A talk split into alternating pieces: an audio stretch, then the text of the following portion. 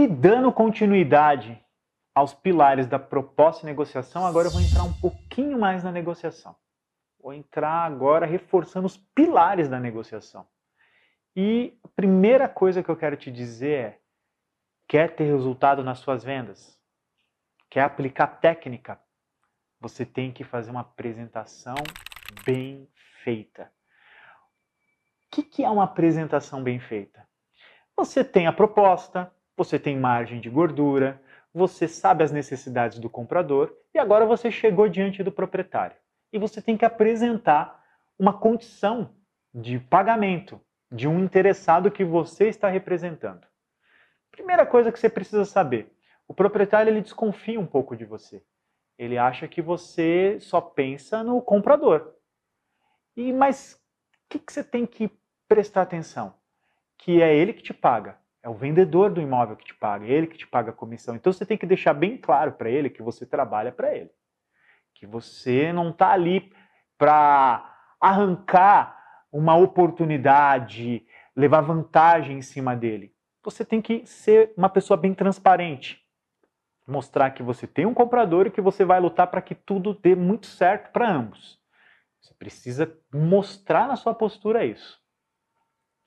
Agora, para dar muito certo essa apresentação bem feita, que eu chamo de apresentação bem feita, porque eu vejo muitos corretores de imóveis, principalmente por conta dessa nossa vida tecnológica, dessa nossa vida digital, eu vejo corretores de imóveis, gerentes, querendo apresentar as propostas pelo WhatsApp, por e-mail, por telefone apenas sem aquele contato visual, sem o olho no olho.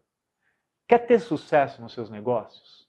Faça uma apresentação bem feita pessoalmente, para que a pessoa veja a sua verdade, veja o seu interesse, para que você consiga também ver do outro lado quais são as características do vendedor. Porque o vendedor ele carrega com ele algumas características que só no presencial você vai conseguir sentir. Então essa apresentação bem feita, ela tem muito mais a ver com o contato pessoal do que com simplesmente apresentar um número, uma redução de valor. Não é uma consulta, é uma negociação. Você é um representante. Então, busque esse contato pessoalmente, apresente as condições, peça para ver a documentação do imóvel, se for possível, pergunte as dúvidas que o comprador tem. Tenha uma postura de quem está ali para realizar um negócio. E deixe bem claro uma coisa. Você precisa deixar bem claro que você está ali para fechar negócio. Você está ali para vender o imóvel. Você está ali para finalizar. Você não pode ir com uma postura, vou usar aqui uma palavra, não vá com uma postura covarde.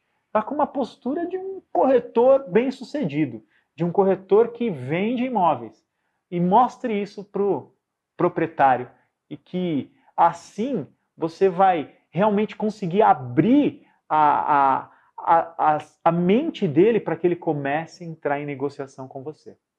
E eu não posso deixar de te falar uma coisa importante na hora de você.